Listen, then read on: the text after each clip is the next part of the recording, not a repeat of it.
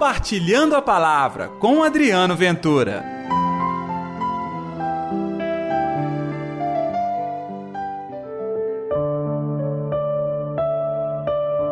E partiram para outro povoado.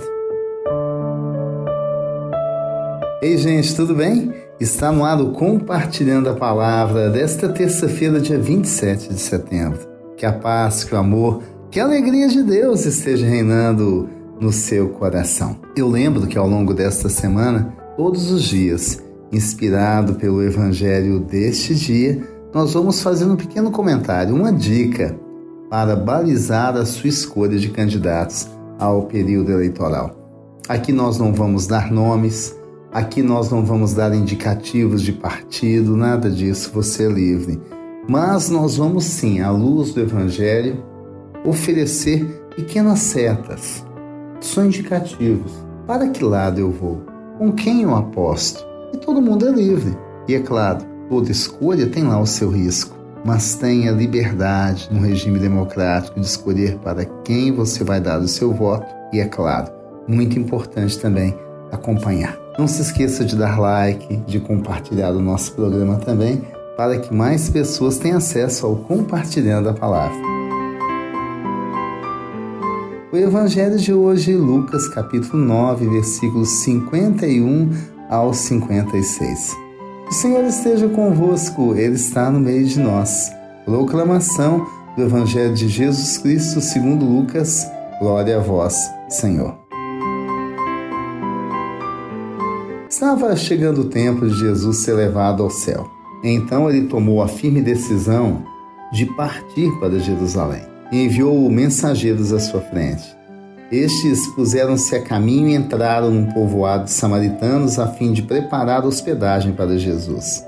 Mas os samaritanos não o receberam, pois Jesus dava a impressão de que ia a Jerusalém. Vendo isso, os discípulos Tiago e João disseram: Senhor, queres que mandemos descer fogo do céu para destruí-los? Jesus, porém, voltou-se repreendeu-os, e partiram para outro povoado. Palavra da salvação, glória a vós, Senhor. O Evangelho de hoje narra uma rejeição para com Jesus e, ao mesmo tempo, uma grande lição. Primeiro, porque Jesus ia para Jerusalém e necessariamente passaria pela Samaria e os judeus evitavam a Samaria, muitos eram assaltados lá. Jesus não somente atravessa, resolve entrar nos lugarejos. Uma atitude até comum dessa gente não querer receber estes judeus que iam para Jerusalém. Mas ali estava Jesus. Mesmo assim, ele não foi aceito.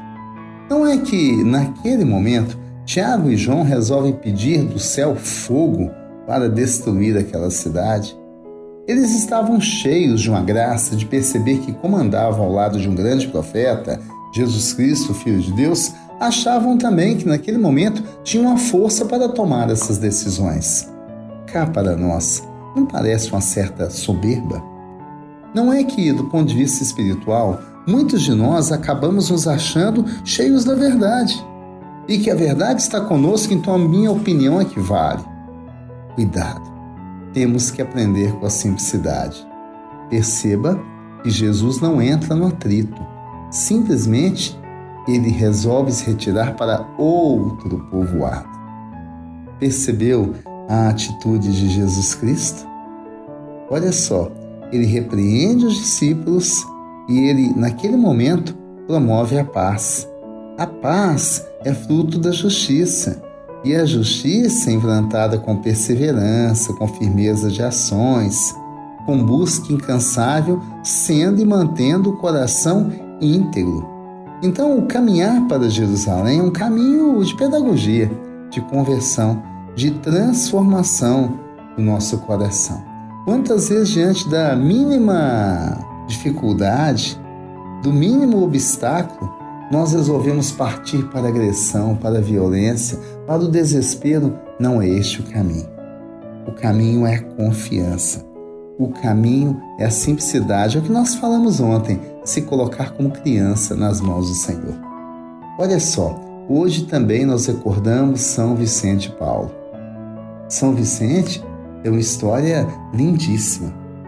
Ele nasceu na França em 1581 e morreu aos 84 anos, 60 anos de sacerdócio, mas neste tempo todo sempre preocupado com os pobres. Ele criou uma organização linda, uma congregação religiosa, que espalhava a missão do Evangelho, mas vivendo o amor pelos pobres. E nunca ouviu falar dos vicentinos? Aí a dica de hoje: cuidar de todos, em especial cuidar dos pobres. Aqueles que eu quero escolher para me representar no parlamento e no executivo têm esse olhar de compadecimento com os pobres, com quem mais sofre, quem precisa da caridade e dá conta de promover a unidade em favor desta caridade? Fica a dica. Oremos.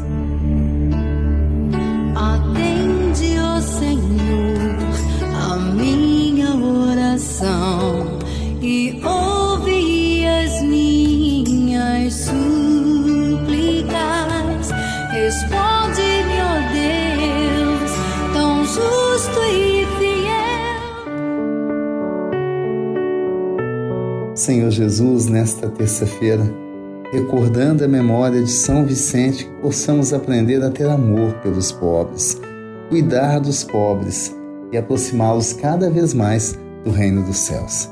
Que assim seja, em nome do Pai, do Filho e do Espírito Santo. Amém. E pela intercessão de Nossa Senhora da Piedade, padroeira das nossas Minas Gerais. Um forte abraço. Amanhã, de volta com o nosso programa. Até lá. Compartilhe a palavra você também. Faça parte dessa corrente do bem.